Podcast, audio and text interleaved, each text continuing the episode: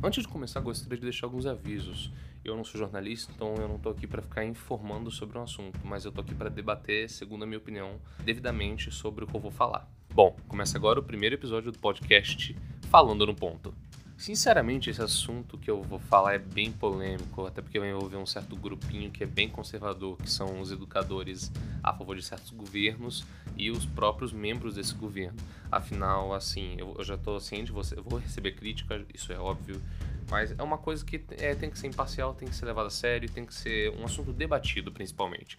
Porque, graças a esse belo ensino brasileiro que nós temos, a gente vê que o assunto política não é bem tratado é, hoje em dia e há um tempo atrás. Então, isso acaba acarretando, eu creio, pela minha opinião, que devido a isso, a gente está tendo essas escolhas de políticos ultimamente que, sinceramente, não estão sendo boas escolhas. A gente está vendo pelas decisões políticas atuadas neste governo atual é de 2020 que é, os representantes nossos não estão tomando a, a partida, não estão tomando a linha de frente para tomar as decisões corretas para o nosso país.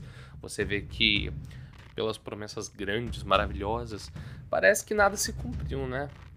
Infelizmente, parece que é uma estratégia deles. Eles prometem à classe média, a classe trabalhadora, a massa trabalhadora do Brasil, um futuro próspero, sem corrupção, sem a, a, a, aquela história que a gente já vinha vivido há muito tempo aqui no Brasil. Mas eu creio que já esteja meio óbvio que nada da população massa trabalhadora se favoreceu com o Bolsonaro até agora, praticamente.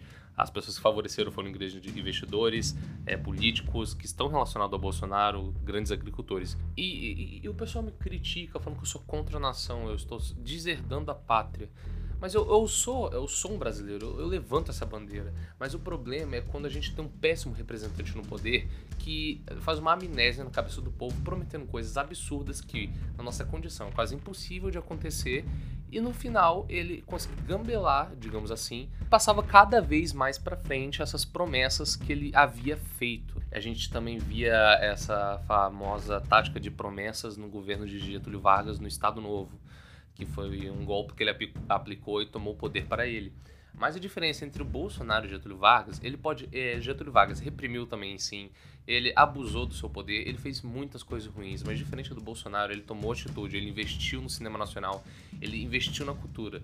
É, então a gente vê que a questão de diversidade, a questão de domínio do poder, está relacionada à pessoa que a gente escolhe. Isso é um problema que a educação, que os, as grandes instituições de educação, as escolas públicas, privadas, não levam a sério, não educam sobre esse assunto. E se, pensa comigo, se a gente tivesse um bom cidadão educado, uma boa pessoa ciente é, é de bipolaridade, sabendo que no Brasil é, a gente praticamente não tem escolhas únicas, não, não tem uma escolha central de ideologia política, a gente é obrigado a seguir ou uma ou outra, ou você é contra o governo, ou você é a favor de nazismo, socialismo, petismo, você é contra a nação, você não merece estar ligado a esta nação. Este é um problema, é um problema muito sério que as escolas não, não fazem por medo não educam por medo de sofrerem repressão, de sofrerem censura pelo governo. É uma coisa que em pleno 2020 gente, é inacreditável alguém censurar uma escola por é, ensinar a, a, ser único, a ser é, sem influência, a ser uma pessoa com amplas escolhas baseada na opinião dela, mas não na de alguém. Que é o que esse governo está fazendo.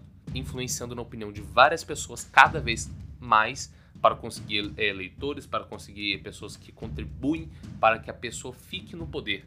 E assim essa hierarquia de censura, de repressão vai continuar cada vez mais. Gente, vocês têm que entender.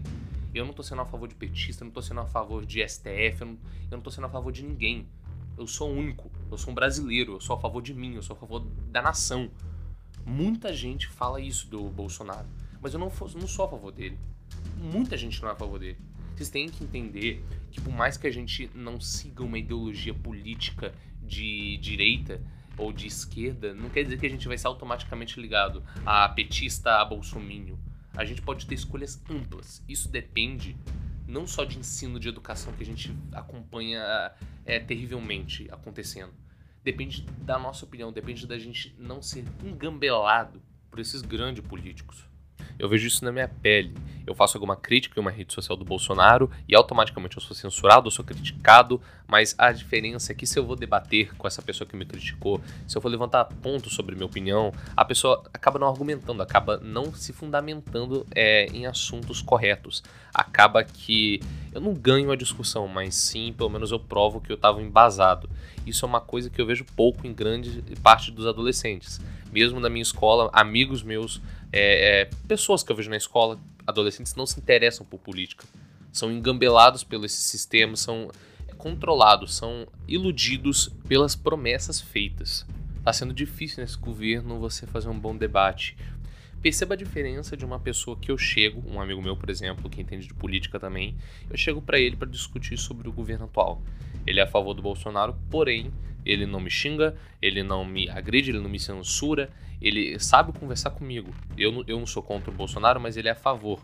Mas em vez de ficar é, falando que ele é o escolhido por Deus, ele tá tudo certo, mas não, a gente fica um bom tempo discutindo, um bom tempo levantando pontos concretos, que é um, uma das coisas que não são levadas sérias nas redes sociais do Bolsonaro. Você vai tentar criticar, você vai tentar fazer um, um elogio, você vai tentar fazer alguma coisa e as pessoas vêm com desculpas farrapadas, não vêm com coisas concretas. E você tenta argumentar e cada vez mais você é censurado ou levado como petista.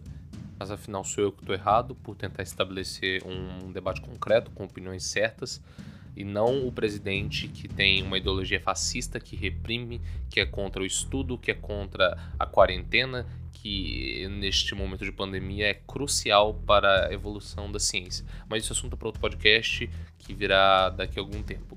Mas voltando para o assunto, veja bem, o Bolsonaro, agora eu vou citar nomes, o Bolsonaro, não, a gente pode concordar que ele sim, ele embelezou a população, ele deu vontade para a população de gostar do Brasil. Antigamente eu admito que é, muita população, até eu, é, até hoje, por exemplo, eu quero sair do país. Eu não vejo motivo para viver aqui ainda. Eu espero sair algum dia desse país. Porém, o Bolsonaro deu esperanças demais. Ele falou, prometeu coisas, prometeu que a massa trabalhadora teria seus direitos prometidos, mas afinal, cadê? Promessas é uma coisa, executar é outra. A gente viu essas mesmas promessas com a Lula, com é, o, a Dilma, a gente viu com Michel Temer, a gente viu com Maluf, a gente viu com um monte de político. Cadê as promessas feitas? Até hoje a gente praticamente não tem promessa feita. É quase impossível um político honesto surgir nesse país. A gente vê cada vez mais a corrupção afetando é, os políticos, a, afetando o nosso, o nosso desenvolvimento social e econômico é, em relação ao cenário global. Não sei se você sabe, mas corrupção é uma coisa que vem com a gente, com a nossa mentalidade de ser humano enquanto ainda é ser humano, qualquer um sofre de corrupção, qualquer um acomete corrupção. Jogando uma, um papelzinho no lixo, sabendo que você está poluindo, fazendo alguma coisa errada, tendo noção você está sendo corrupto. Mas uma coisa é ser corrupto e sujar o chão, outra coisa é ser um representante da nação, cometer corrupção e acabar é, ganhando mérito, ganhando coisas, ganhando tudo o que a população deveria ter. Mas que afinal a gente, assim, a gente é ignorado totalmente me apresente um político que hoje, no período atual do Brasil, faça promessas e cumpra elas devidamente do que foi pedido. É meio que impossível encontrar isso hoje em dia. Infelizmente, a gente vive num país mergulhado totalmente na injustiça, na corrupção e na desigualdade social. E que são coisas que não podem ser deixadas de lado. A gente tem que levar a sério isso, a gente tem que tomar rumo. Afinal, também não vai só adiantar mudar os políticos se a gente não mudar nossas atitudes agora é uma coisa que eu espero que vocês levem muito a sério. Gente, vamos mais se interessar por política, vamos levar a sério. Mas temos que transformar o Brasil num destaque mundial. A gente tem potencial para isso. Finalizando agora, gente, obrigado por ter assistido. Por mais que esse foi meu primeiro podcast, espero que tenham gostado. Se gostou, compartilhe, comente, vamos debater aqui embaixo. Eu conto com vocês e até a próxima.